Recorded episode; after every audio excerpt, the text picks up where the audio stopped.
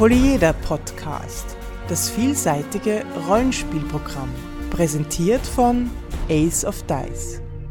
Herzlich willkommen zur 50. Folge des Polyeder Podcast, fast live aus Wien. Heute mit unserem Jubiläums-Special. Mein Name ist Alexander. Mein Name ist Markus. Backmas.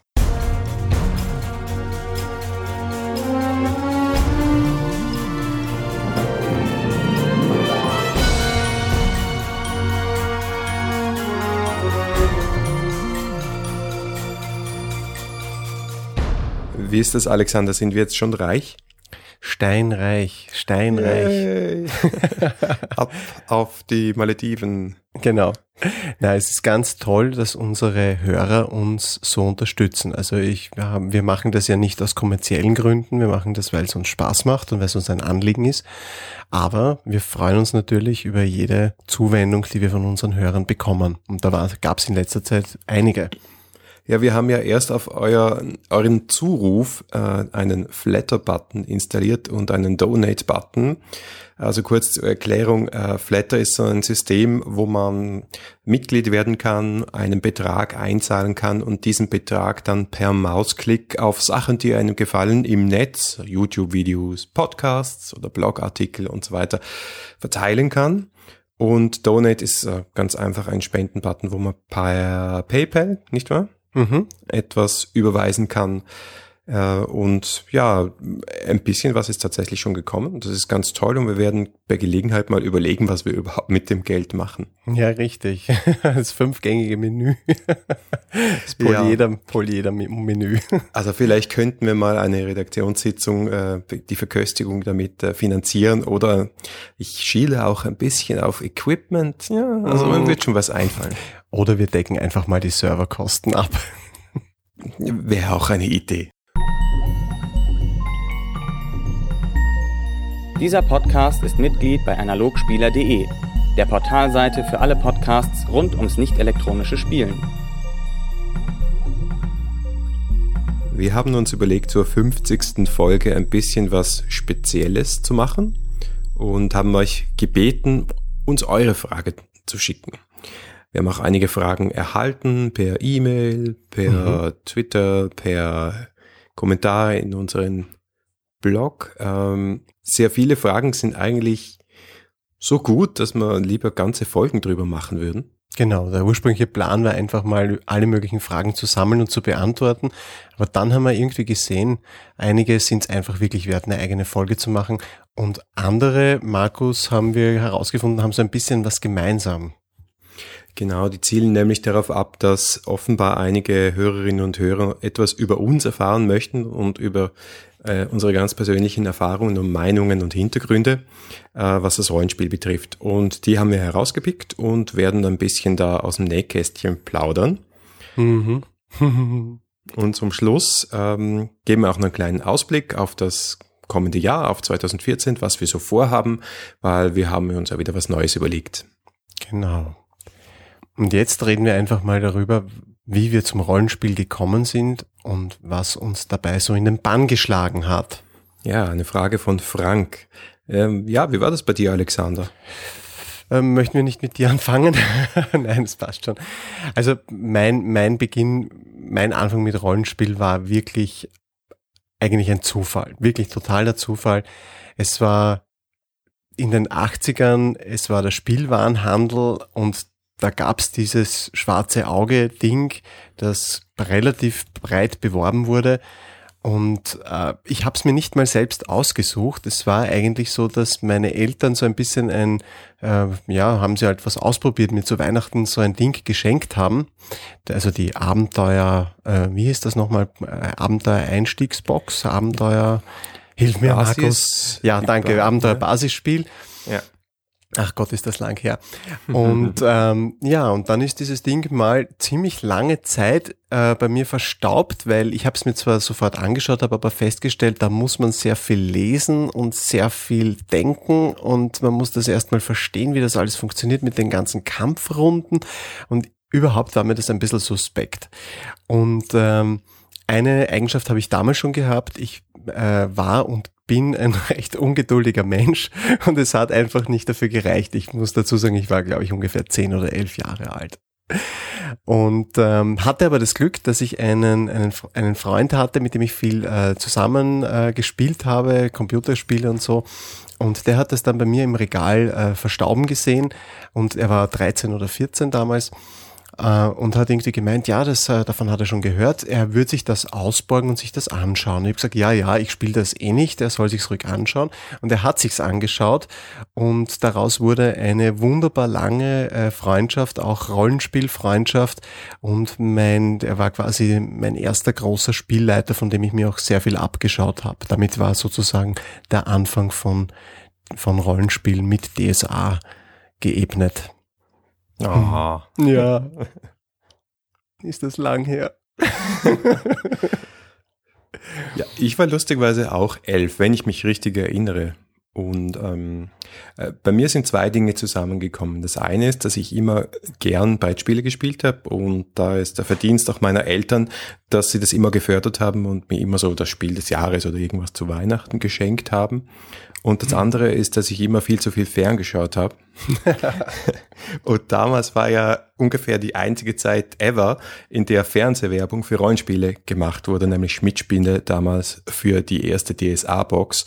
Und da hatte ich schon die ersten dieser Abenteuerbücher, dieser Solo-Abenteuerbücher gelesen. Mhm. Und da stand irgendwie D&D drüber und das fand ich unglaublich cool. Und irgendwie habe ich gemerkt, dass, dass das gehört alles zusammen und das muss meins sein, ja.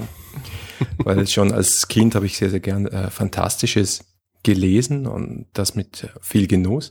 Mhm. Und ähm, ja, dann gab's das zu Weihnachten, ein großes ja, Hurra. Und ich habe ja, und ich habe das gelesen und ich habe es versucht mit meinen Eltern zu spielen, war natürlich ein Fiasko. aber die haben das gar nicht verstanden. Und dann habe ich einfach einigen meiner Schulfreunde aufgenötigt, das Regelbuch zu lesen. Und einige Mutige haben das tatsächlich getan und dann haben wir uns äh, verbunkert in meinem Zimmer und oder im Esszimmer meiner Eltern, glaube ich, äh, bei Sonnenschein die Läden zugemacht und Nachmittage lang Stimmungsspiel gemacht natürlich und DSA so cool. Abenteuer durchgezockt. Das war herrlich. Echt schön aber man merkt, dass du nicht in Österreich warst, weil die DSA-Werbung, glaube ich, die gab es wirklich nicht in Österreich. Also unsere Hörer mögen mich korrigieren, aber ich, also ich kann mich nicht erinnern, die jemals gesehen zu haben. Die waren nicht Teil des Ostblock-Fernsehens, das wir damals genossen haben. Ich habe sicher im deutschen Fernsehen gesehen, weil ich ja an der Grenze gewohnt habe und alle Sender empfangen. Ha! Ah, ja, einer von den Privilegierten, ja. Das war toll. Sehr nett. Aber Fantasy war auch bei mir so ein Aspekt, der mich dann auch wirklich bei der Stange gehalten hat und das auch wirklich den Reiz ausgemacht hat. Denn natürlich, was hat einen angesprochen, wenn man sowas gesehen hat im Handel? Also äh, das Konzept Rollenspiel war nicht bekannt, aber da Elfen und Zwerge und Drachen auf dem Cover, äh, das war schon was und, und, und das war das, was mich letztendlich auch gefesselt hat. Ja, das Interessante ist, ich glaube, das habe ich hier auch schon mal kurz erzählt, dass ich dann ein ganz großes Loch in meiner Rollenspielkarriere hatte, ähm, weil irgendwie nichts nachgekommen ist. Klar gab es weiter noch DSA, aber der große Hype war vorbei.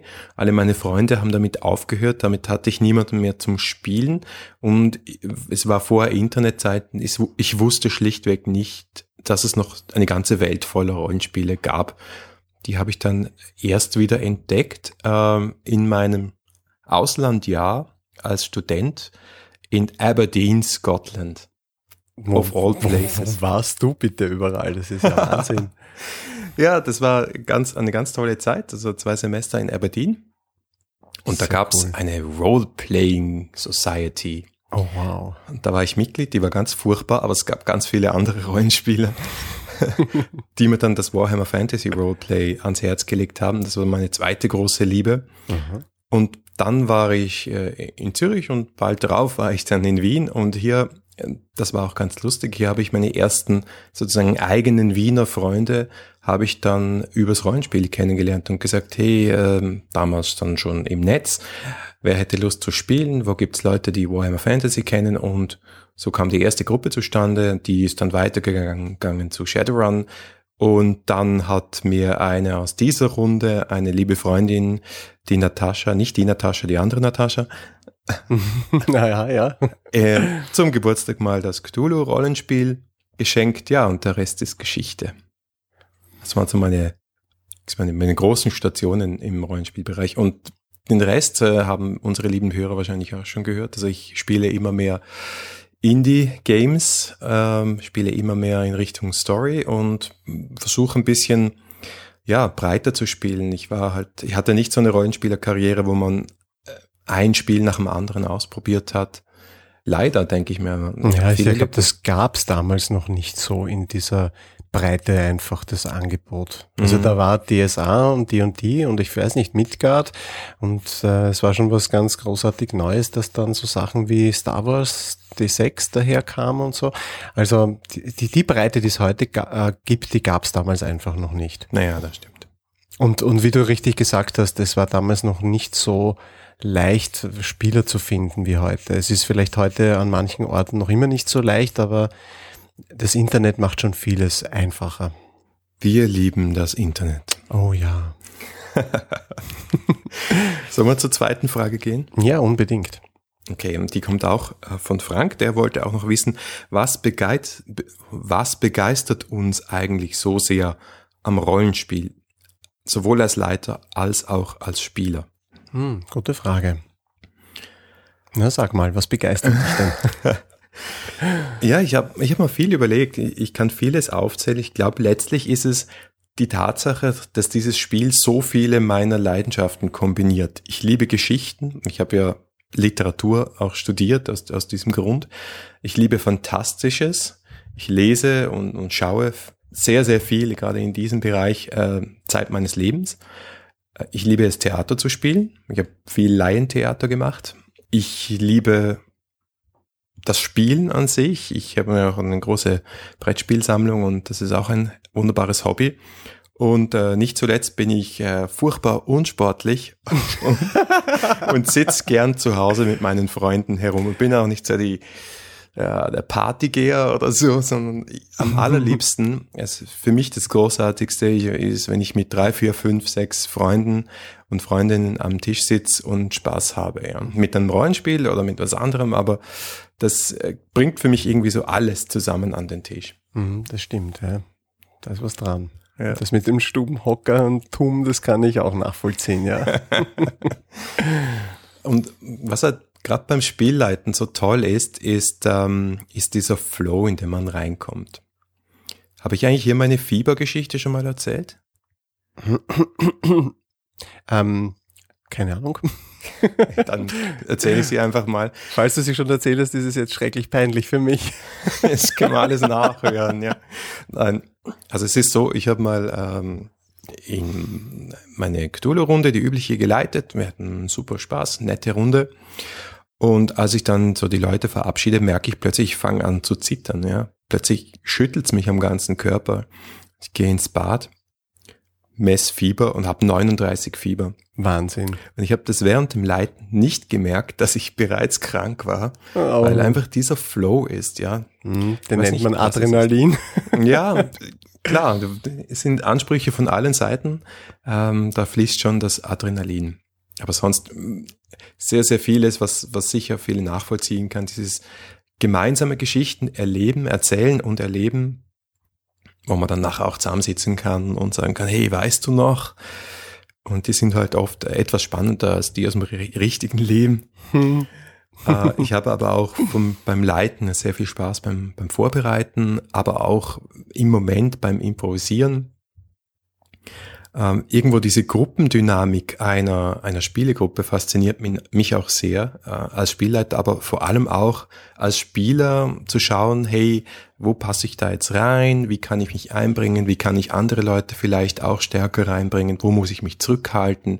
Wie, wie kann ich es schaffen, dass ähm, wenn eine Gruppe zum Beispiel nicht so gut läuft, dass ich da eingreife? Das ist extrem lehrreich, äh, aber auch macht auch wirklich viel Spaß. Und apropos lehrreich, das ist der letzte Punkt, den ich noch erwähnen möchte. Alles, was ich gelernt habe, habe ich im Rollenspiel gelernt. Mhm. Ja, nicht alles, der Rest im Fernsehen. Aber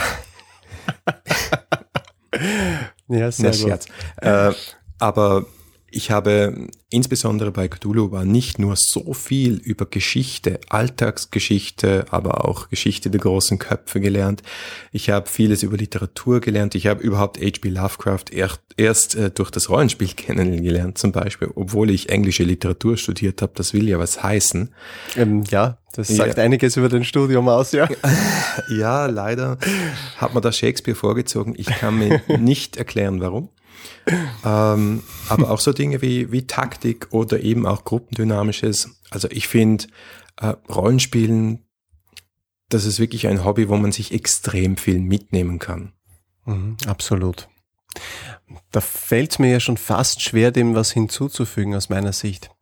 Ähm, also das mit dem Lernen und äh, mit dem daran wachsen und sich weiterentwickeln ist für mich auch einer so dieser Aspekte, die für mich das Rollenspiel ganz besonders machen. Es ist einfach ein unglaublich soziales Hobby und ein unglaublich soziales Phänomen, wo so viel ineinander fließt.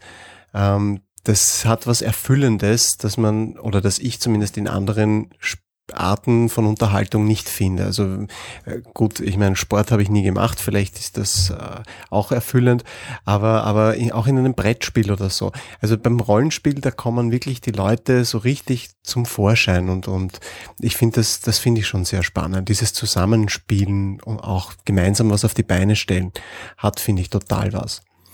Das andere ist, dass ich einen schon mal erwähnten ausgeprägten Hang zum Drama habe, der mir auch immer wieder ein bisschen ein Bein stellt hin und wieder. Äh, aber den kann ich natürlich im Rollenspiel auch ein bisschen ausleben. Sei es als Spieler, wenn die Situation entsprechend ist. Das ist allerdings recht selten, das erlebe ich recht selten. Äh, als auch natürlich als Spielleiter, äh, wenn man die entsprechenden Rahmenbedingungen schafft, dass sich da auch wirklich ähm, eine ein toller Sog und ein tolles Drama ergeben kann. Ähm, ja, dann könnte man natürlich noch sagen als weiteren Grund, äh, ich bin verhinderter Schriftsteller und davon gibt es einige im Rollenspielsektor. Nein, das Schreiben ist, macht mir einfach Spaß, allerdings ich bin kein Romanautor, das äh, habe ich irgendwann mal festgestellt, dass dafür einfach zu viele Dinge fehlen. Ähm, unter anderem vielleicht auch die Geduld, die schon erwähnte. Ähm, das heißt, äh, trotzdem aber in irgendeiner Form müssen diese Ideen raus, sie müssen in irgendwas verpackt werden und sie werden halt dann zu Konzepten, zu Welten, zu Abenteuern, zu Story, zu Plots, äh, zu Charakteren. Ähm, und zu, zum Thema Welt, was für mich auch ganz, ganz, ganz, ganz besonders am Rollenspiel ist, ist dieses Eintauchen in andere Welten. Und da ist es mir als Spielleiter auch immer ein großes Anliegen, Welten einfach auch zum Leben zu erwecken und den Spielern nahe zu bringen. Ähm, und als Spieler natürlich auch sie erleben zu können. Also das, das ist etwas, was, was mich für mich Rollenspiel ganz besonders macht. Vor allem natürlich aus Spielleiterperspektive. Aus Spielerperspektive muss ich gestehen, ich habe vielleicht auch schon in den letzten Jahren und Jahrzehnten zu wenig gespielt. Ich bin da fast schon ein bisschen zu viel weg davon. Also durch meine, durch meine vielen Testrunden auch und, und einfach meine Vorliebe zum Spielleiten ähm, ist dieses, die Perspektive als Spieler schon fast ein bisschen verloren gegangen. Also an die kann ich mich nur noch erinnern, weil als etwas, was schon lange her ist. Apropos Testrunden, da kommen wir gleich zur nächsten Frage. Da ist eine, eine Frage spezifisch für dich. Was hat dich denn dazu bewogen, Destiny zu entwickeln? Und was waren da die wichtigsten Erkenntnisse? Ja, die Frage ist mir schon mal gestellt worden. Es gab mal ein Interview in dem mittlerweile leider Gottes nicht mehr existenten Herzliches Rollenspiel-Blog. Vielleicht ist das sogar noch online, wenn es jemand nachlesen mag. Ähm, ja, im Wesentlichen, im Wesentlichen ist es, dass ich selbst gestalten wollte und äh, ein, ein Rollenspiel selbst gestalten wollte und äh, mir auch beweisen wollte, dass ich das kann. Ja, also es ist ein bisschen ein, das kriege ich auch hin. Motiv gewesen, das mich einmal dazu bewogen hat, das selbst zu probieren. Und es, es war halt, ich habe halt dann begonnen, an den Sachen herumzuarbeiten und an den Schrauben zu drehen, von, also an den Sachen, damit meine ich das, was ich zuerst mal nur für mich und meine Runde gemacht habe. Ähm, und es wurde dann aber immer besser und, und, und die Begeisterung auch bei den Spielern wurde immer größer und ich habe dann irgendwann gemerkt, okay, äh, daraus könnte echt was werden und das könnte echt auch noch mehr Menschen interessieren. Ähm, und habe dann halt wirklich relativ spät eigentlich begonnen, mir Gedanken darüber zu machen, wie ich das an den Mann beziehungsweise an die Frau bringen kann. Inhaltlich war es so ein bisschen der Anspruch, komplexes Rollenspiel auch einfach und zugänglich zu machen. Das war damals, war das eine Marktnische, weil diese ganzen eher kurzen und auf One-Shot ausgerichteten Spiele gab es damals nicht. Also da war von Savage Worlds noch keine Spur, von, von äh, und, und weiß ich nicht, andere waren vielleicht in den Kinderschuhen. Aber als ich begonnen habe, wirklich mit mich mir über Destiny Gedanken zu machen, da war das, da war das noch kein Thema. Also da gab's Indie-Spiele, in dem Sinne noch gar nicht so richtig. Ja, das war eigentlich die Motivation, ähm, ein komplexes Spiel zugänglich zu machen und ein Spiel zu machen, das nicht im Weg steht, weil ich bin, das habe ich eh schon gesagt, mit DSA aufgewachsen und, und so viele Stärken das für mich hat, äh, die es ist kein System, das im Hintergrund äh, steht und das ich wollte immer, ich war immer so ein Verfechter dessen, dass ich gesagt habe, Rollenspiel besteht bei mir vor allem aus Rollenspielen und äh, das System, so wichtig es ist, äh, soll die Eigenschaft haben, sich da nobel zurückzuhalten und dieses Rollenspiel zu fördern. Und das wollte ich halt auch. Das wollte ich irgendwie bewirken. Die zweite Frage war deine Lernerkenntnisse. Was hast du irgendwie für Erkenntnisse gezogen aus den Erfahrungen beim Designen, aber auch beim Herausbringen von Rollenspielbüchern? Naja, ja, massiv sogar. Also ich glaube, die größte Erfahrung, die ich gemacht habe in den letzten Jahren, ich mache das jetzt schon seit ein paar Jahren, ist, dass ich mit der mit der Werbung und dem an den Mann bringen meiner Spiele in Wahrheit überfordert bin. Also es ist gleichzeitig Spiele zu entwickeln, Material dafür rauszubringen und das Ganze auch noch zu vermarkten, dann auch noch aktiv zu sein in Blogs, in Foren, auf Twitter, Facebook und so weiter, ist eigentlich zu viel für einen Mann. Also zumindest für mich. Aber es gibt auch, es gibt auch sehr positive äh, Lernerkenntnisse nämlich dass äh, die, die Vermarktung dieser Spiele und äh, der Gedanke, der dem zugrunde lag, äh, hat mich mit einer Community in Verbindung gebracht, die unglaublich toll ist und unglaublich divers ist, hat eine eine, eine unglaublich breite Vernetzung mir ermöglicht und meinen Horizont auch extrem erweitert. Also mit so vielen verschiedenen Menschen konfrontiert zu werden und Sichtweisen und auch diese von vielen neuen Spielen zu erfahren, von denen ich vorher auch nichts gehört habe. Das ist nämlich eigentlich auch wichtig, wenn man sowas designt, dass man sich ein breites Wissen aneignet und viele verschiedene Sachen anschaut. Auch wenn man die vielleicht nicht alle spielen kann, das wäre optimal, dazu komme ich leider nicht, aber zumindest die Konzepte kann man sich gut anschauen. Und dann darüber zu reflektieren, wie steht man dazu, was machen die vielleicht besser, was machen die schlechter, ähm, wo, wo kann man ansetzen, wo, an welchen Schrauben kann man drehen. Also das, das ist, das ist einiges, das ist einiges wert. Und auch selbst nachzudenken. Ich habe, weil wir jetzt gerade darüber reden, auch in meinem Blog ja wieder so ein bisschen ein reflexives Thema auch angegriffen zum Thema Spielleiterstil. Wie, wie, wie leitet man? Welche Vorlieben hat man da? Wie verändert man sich im Laufe der Zeit? Ähm, ich bin zum Beispiel sehr weggegangen von diesem, von diesem eher railroadigen äh, Story-Ansatz hin zu einem äh, flexibleren Spiel äh, oder versuche mich in diese Richtung zu entwickeln. Auch beim Abenteuerdesign natürlich dann. Also das ist schon, das ist schon sehr, sehr spannend und hat mich sicher sehr bereichert. Mehr als, mehr als was es, als was passiert wäre, wenn ich nicht selber angefangen hätte, Rollenspiele zu designen, denke ich. Bei Destiny selbst glaube ich, ähm, was die, was die Lernerkenntnisse sind, ich glaube, damit nicht, inhaltlich nichts falsch gemacht zu haben. Ich stehe zu dem Spiel wie am Tag eins sozusagen und, und wir spielen es ja auch in, in meinen Runden und das mit großer Begeisterung. Ähm, allerdings, ich muss schon sagen, einiges hätte, hätte ich wahrscheinlich anders machen sollen. Ich habe zum Thema mir äh, habe zum Beispiel mir zum Thema Produktplatzierung viel zu wenig Gedanken gemacht. Das Marketing eigentlich eher vernachlässigt. Also bin auch sehr schnell bei Destiny Beginner in diese äh, Einstiegsrollenspiel äh, Schublade gesteckt worden ja, das sind so, das sind so Dinge, so Fallen, in die man tappt und so Erfahrungen, die man halt macht. Also ich werde sicher bei meinen neueren Produkten, wenn ich einmal meine älteren äh, abgearbeitet habe, weil die liegen ja schon einige Jahre oder werden schon einige Jahre entwickelt, werde ich sicherlich darauf schauen, manche Dinge anders zu machen. Wahrscheinlich weniger Perfektionismus, dafür mehr Mut zur Innovation, äh, mehr Marketing in dem Sinne. Also da kann man schon einiges verändern und besser machen. Ja, wir sind gespannt. Okay. ja, ich auch. einiges auf uns zu. Auf dich vor allem. Ja, ganz sicher. Gut, wir haben noch eine Frage. Und zwar, wie machen wir das eigentlich mit der Aufnahme? Ob wir an einem Tisch sitzen oder wir das äh, via Fernkommunikation tun? Wir haben sie mal probiert, nicht? Gemeinsam an einem Tisch zu sitzen. Am Anfang war das ja, ja das wollten wir das ja.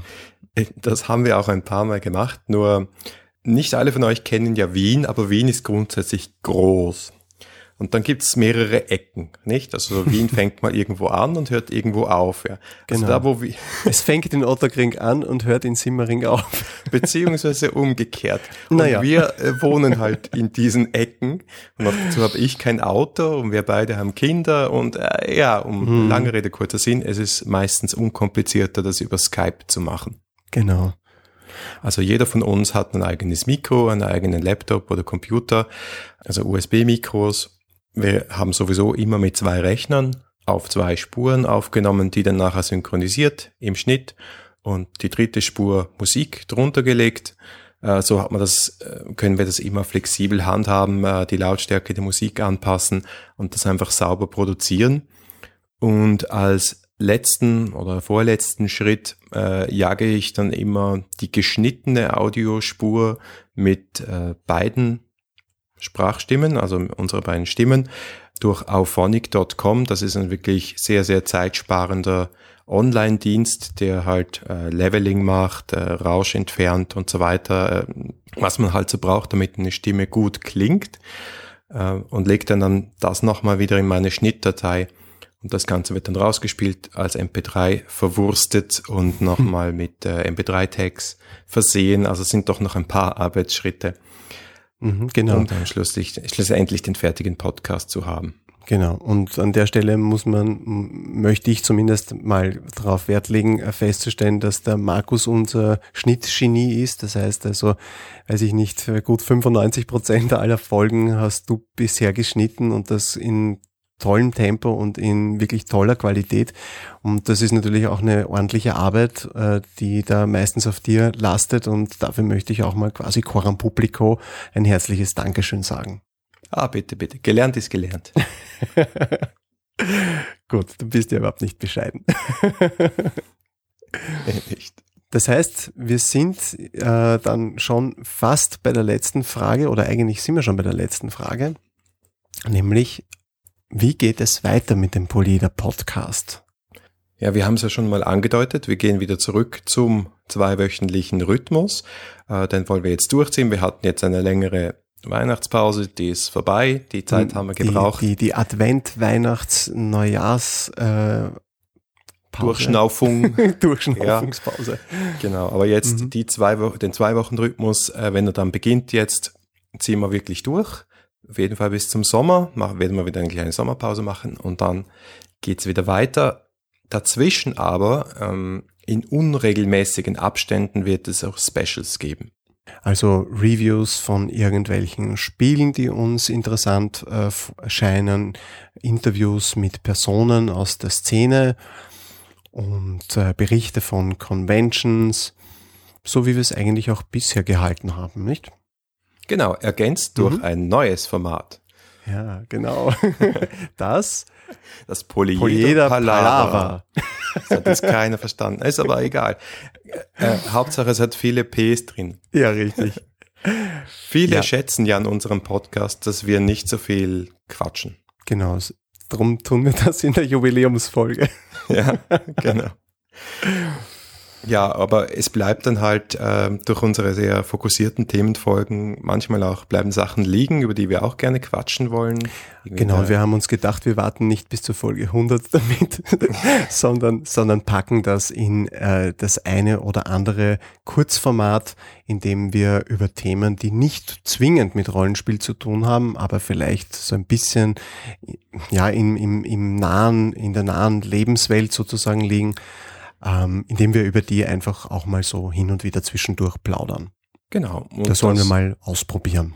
Das wird auf jeden Fall uns Spaß machen und wenn es euch auch Spaß macht, dann hört rein und sonst könnt ihr das einfach überspringen, weil wir natürlich das in den Titel hineinschreiben. Ja, normalerweise ziehen wir an dieser Stelle immer das Fazit zu unserem Thema.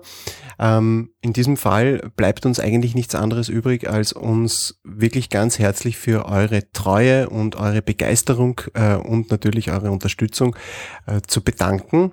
Ähm, wir hoffen, ihr habt auch in Zukunft Spaß mit dem Poleder Podcast. Erhebt mit uns das virtuelle Glas auf die nächsten 50 äh, Episoden und äh, Markus, möchtest du auch noch was sagen? ja, möchte ich.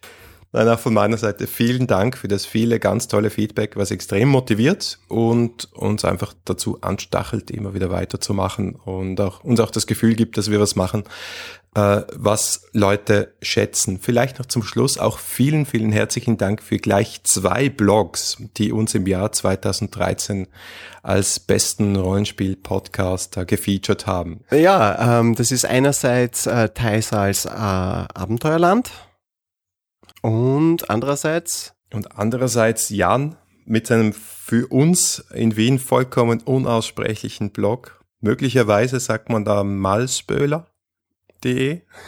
Keine Ahnung. ja, jedenfalls der mit der Möwe halt. Der mit der Möwe. Danke, ja. Jan, der ist auch ein ganz treuer und kommentiert. Ganz genau. Von. Stunde 1 auch im Ace of Dice Blog dabei. Also vielen herzlichen Dank an euch. Äh, und ja, das war die 50. Folge des Polyeder Podcast. Wir freuen uns wie immer auf euer Feedback unter polyeder.aceofdice.com, auf Facebook, Twitter, Google Plus oder im Blog. Danke fürs Zuhören und bis zum nächsten Mal.